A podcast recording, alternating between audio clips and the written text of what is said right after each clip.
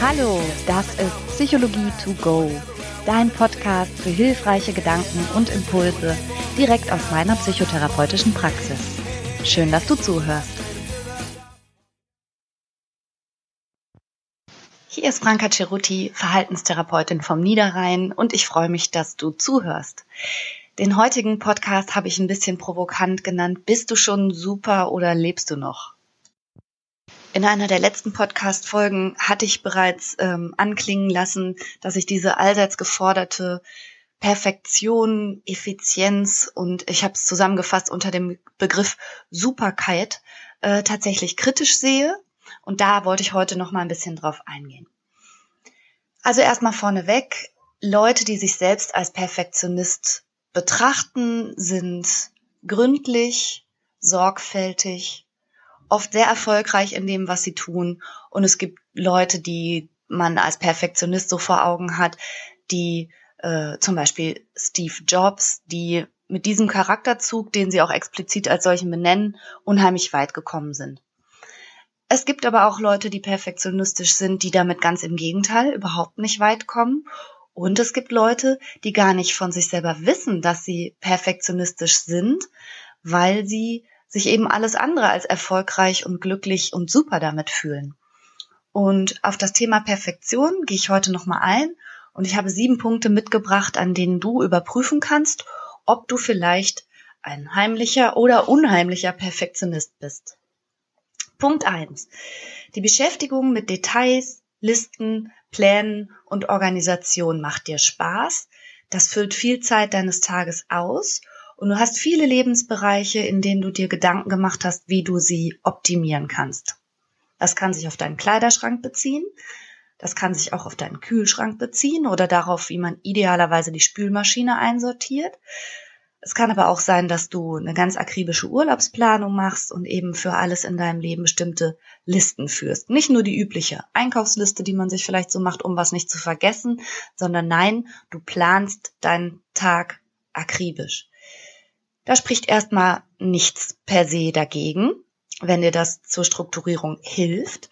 Auf der anderen Seite hast du dich vielleicht schon mal damit erwischt, dass dieses ständige Beschäftigen damit auf dieser Metaebene den wesentlichen Gesichtspunkt der Aktivität letztlich dann ähm, aus den Augen verlieren lässt. Also das heißt, du sitzt am Schreibtisch und planst eine Aktivität schriftlich mit unterschiedlichen Buntstiften und mit Lineal wird das Wichtigste unterstrichen, aber die Aktivität als solche kommt am Ende zu kurz.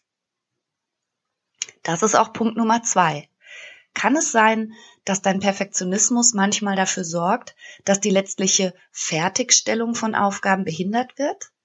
Dass du in totale Zeitnot gerätst, weil deine PowerPoint-Präsentation so perfekt ist und die Bilder so schön und alles so gleich und gerade, dass du am Ende in Zeitnot kommst und nicht fertig wirst? Oder dass du in einer Arbeit an einzelnen Sätzen und Formulierungen so lange herumfeilst, obwohl du erst am Vorwort bist, dass du das große Ganze eigentlich nicht mehr fertig schaffen kannst und um Verlängerung bitten musst. Wenn du das von dir kennst, dann erfüllst du Punkt zwei. Perfektionismus, der das Fertigstellen von Aufgaben behindert, auf jeden Fall auch. Punkt Nummer drei. Effizienz und Produktivität ist dir extrem wichtig. Du möchtest keine Zeit verschwenden oder vertändeln. Du wirst nervös, wenn du gar nichts machst oder dazu geradezu angehalten wirst, nichts zu tun. Zum Beispiel bei der Meditation wirst du kribbelig. Und du würdest auch nicht einfach einen Roman lesen, sondern du guckst schon, dass wenn du dir die Zeit nimmst, ein Buch zu lesen, das auf jeden Fall dienlich ist für deine Allgemeinbildung. Und Freie Zeit und Wochenenden nutzt du am liebsten, um was Sinnvolles zu tun. Zum Beispiel mal deine Garage aufzuräumen, dein Balkongeländer von außen zu schrubben oder so etwas. Jedenfalls verbringst du deine Zeit so viel lieber sinnvoll und effizient, dass du dafür Freizeitaktivitäten oder die Pflege von Hobbys und Freundschaften eher vernachlässigst. Auch das ist ein Zeichen von Perfektionismus. Punkt 4. hohe Ansprüche an Moral, Ethik, Werte und Normen. Du würdest dich vielleicht selbst als eher streng und gewissenhaft und pflichtbewusst bezeichnen. Und auch da spricht an sich natürlich überhaupt nichts dagegen. Das macht dich zu einem sehr verlässlichen und integeren Zeitgenossen. Und auf der anderen Seite passieren dir vielleicht so merkwürdige Dinge, zum Beispiel wenn es einen Fehltritt im Freundeskreis gegeben hat und die jeweiligen betroffenen Partner sind schon lange wieder gut miteinander und können damit gut leben, aber du merkst, dass du sauer bist und du etwas nicht verzeihen kannst, womit du eigentlich nichts zu tun hast, weil du es moralisch so sehr verurteilst und dich das beschäftigt. Und vielleicht bist du auch derjenige, der ähm, äh, so sozialen Konventionen je nach Wohnumgebung äh, sehr stark folgt, ja, also wann der Vorgarten mal gemäht werden muss und wann die Fenster geputzt sein sollen, damit das nicht doof aussieht. Also solche Dinge beschäftigen dich schon auch stark. Wie man das so macht, das lässt auf jeden Fall für dich gelten. Jetzt kommt Werbung. Unser heutiger Werbepartner ist Frank. Und da fühle ich mich natürlich direkt ein bisschen emotional hingezogen. Weil du Franker bist? So in der Art. Nein, aber tatsächlich fühle ich mich deshalb auch hingezogen, weil ich denke, Boah, mit drei Söhnen hätten wir das mal gerne früher gekannt, oder?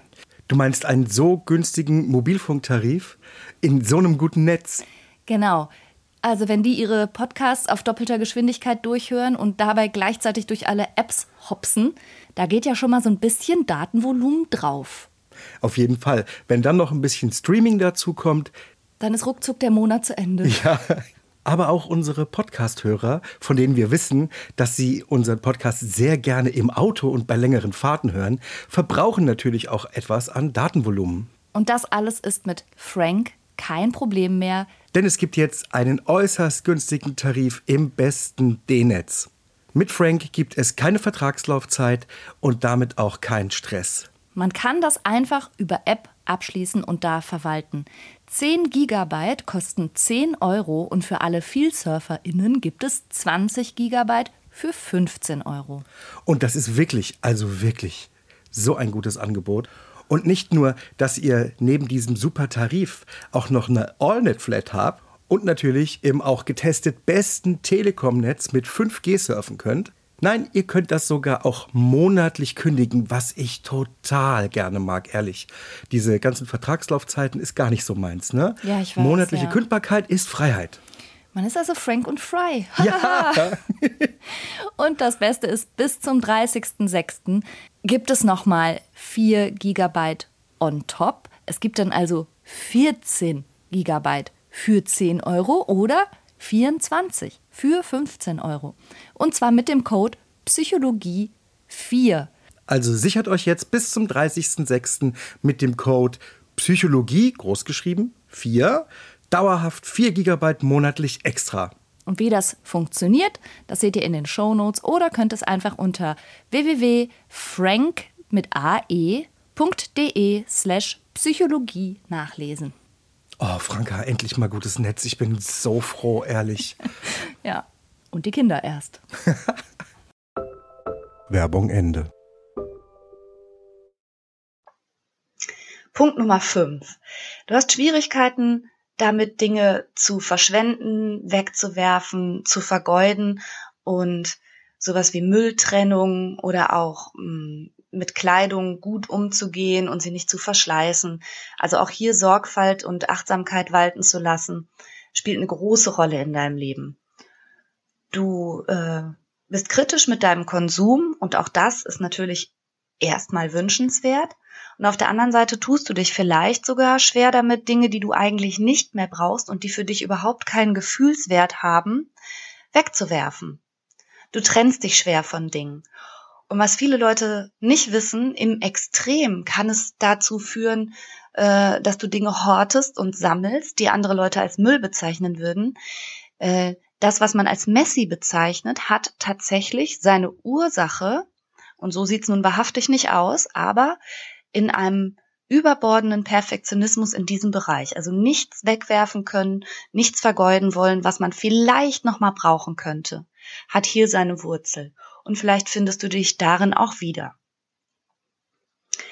Punkt 6, das sechste Zeichen, dass du vielleicht perfektionistisch bist. Du kannst Arbeiten nicht abgeben. Du kannst schwer delegieren und du bist auch nicht so ein besonders guter Teamworker, es sei denn, das Team ist bereit, sich genau deinen Überlegungen und deiner Arbeitsweise anzupassen. Ein typisches Beispiel wäre zum Beispiel, wenn für dich nie in Frage käme, obwohl du schon ganz überarbeitet und gestresst bist, eine Putzfrau äh, dir ins Haus zu lassen, weil die dir nicht gut genug und nicht ordentlich genug putzt und vor allen Dingen nicht so, wie du das gerne hättest. Und das aber in allen anderen Lebensbereichen auch. Also du delegierst nicht, sondern du machst lieber alles selber. Immer mit dem Gedanken, äh, dann weiß ich zumindest, dass es richtig gemacht wurde. Und der letzte Punkt, das letzte Indiz, dass du vielleicht perfektionistisch bist. Du bist nicht großzügig, weder mit dir selber noch mit anderen. Du gibst gar nicht gerne Geld für unnütze Dinge aus und unnütz meine ich jetzt sowas wie, ja, einfach Spaß zu haben im Hier und Jetzt, sondern du überlegst immer sehr viel und sehr ordentlich, ob das sinnvoll ist, Geld dafür auszugeben. Schon manchmal auch mit dem Hintergrund, dass ja vielleicht irgendwann mal was passieren könnte und dann bräuchtest du das Geld und dafür sparst du. Das schöne Leben im Hier und Jetzt ähm, ist dir an dieser Stelle nicht so wichtig. Wenn du dich in diesen Punkten wiedergefunden hast, dann kann es sein, dass du ein Perfektionist bist. Man würde äh, in der therapeutischen Sprache auch sagen, du bist vielleicht ein bisschen zwanghaft. Und wo ist überhaupt das Problem? Das Problem liegt aus therapeutischer Sicht darin, dass das zugrunde liegende Muster ganz oft Angst ist. Ich möchte an der Stelle mal Jürgen Klopp, den Fußballtrainer, zitieren der sagt, Angst vor dem Verlieren macht einen nicht zum Sieger, sondern die Lust auf Gewinn. Und das fällt mir in dem Zusammenhang ein, weil ganz viele Menschen, die ich auch in meiner Praxis sehe, die zu mir kommen, äh, ganz getrieben sind von Angst, Fehler zu machen, von der Angst, bei Ungenauigkeiten ertappt zu werden, ähm, vor der Angst, als moralisch oder sonst wie nicht einwandfreier Mensch dazustehen. Und sich komplett in dieser Angst verlieren. Tatsächlich kommen die Menschen dann zu mir in die Praxis, weil sie, weil sie ein Störgefühl haben, weil sie merken, dass es ihnen nicht gut geht. Sie kommen mit depressiven Symptomen und ganz häufig assoziiert mit einem perfektionistischen Stil sind auch Essstörungen wo die Kontrolle des eigenen Körpers und des eigenen Essverhaltens und der Kalorienaufnahme und dessen, was gesund ist und was nicht gesund ist und oft gepaart auch noch mit ebenfalls perfektionistischen Ansprüchen an sportliches und sonstiges Gesundheitsverhalten. Also sprich, Leuten, die es auf die Spitze treiben, geht es damit überhaupt nicht gut. Und psychische Gesundheit besteht vor allen Dingen in der größtmöglichen Flexibilität auf die Umwelt und die jeweiligen Anforderungen passend zu reagieren. Während perfektionistische Menschen in jeder Situation und selbst wenn es nur um die Wahl des Mittagessens geht, des Mittagessens geht, ähm, gar nicht rauskommen aus diesem Muster die überlegen wirklich buchstäblich stundenlang, was jetzt das Ideale und Perfekte sei unter Einbeziehung ähm, der Vitamine und der Kalorienzufuhr und dessen, wie müde man hinterher ist und dessen, was man eigentlich gerne isst und nicht so gerne isst und wo sind die Histamine drin und so weiter und so weiter. Also sowas wie, och, jetzt habe ich Bock auf Currywurst, geht halt einfach nicht für jemand mit einem perfektionistischen Stil, wäre aber manchmal, je nach Situation, sicherlich angemessener. Perfektionismus macht einen allzu oft auch nicht gerade zu einem, sagen wir mal, beliebten Zeitgenossen. Es ist schon so, dass man mit einem perfektionistischen Stil ehrlicherweise aneckt weil man sich dadurch oft überheblich verhält, weil man ja eben meint, für alles irgendwie den einen goldenen Weg und die richtige Möglichkeit gefunden zu haben. Und wenn alle Lebensbereiche so durchgeplant und durchstrukturiert und auch durchdacht sind, kann man ja auch schon mal auf die Idee kommen, na ja, ich habe mir schließlich Gedanken gemacht und so ist es am besten. Und es erscheint dann eher erstaunlich, dass andere Menschen da zu anderen Ergebnissen kommen und andere Sachen gut finden. Ähm, aber das macht einen schon mal zu einem eher schwierigen Zeitgenossen. Genauso wie die fehlende Spontanität und die fehlende Flexibilität.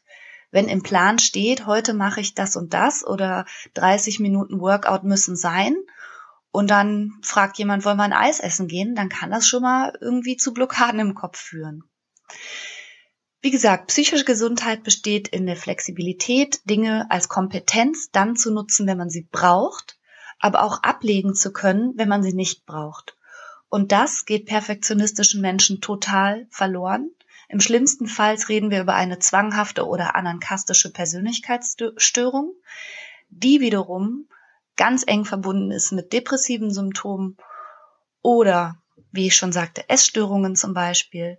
Das ist keine gute Sache und das ist für mich auch der Punkt, warum ich so ausdrücklich warne, sich immer weiter zu trimmen auf Effizienz, auf Perfektion und auf Superkeit. Es war mir ein Anliegen, das heute noch mal ein bisschen genauer zu erklären und ich hoffe, du hast ein bisschen was für dich mitnehmen können.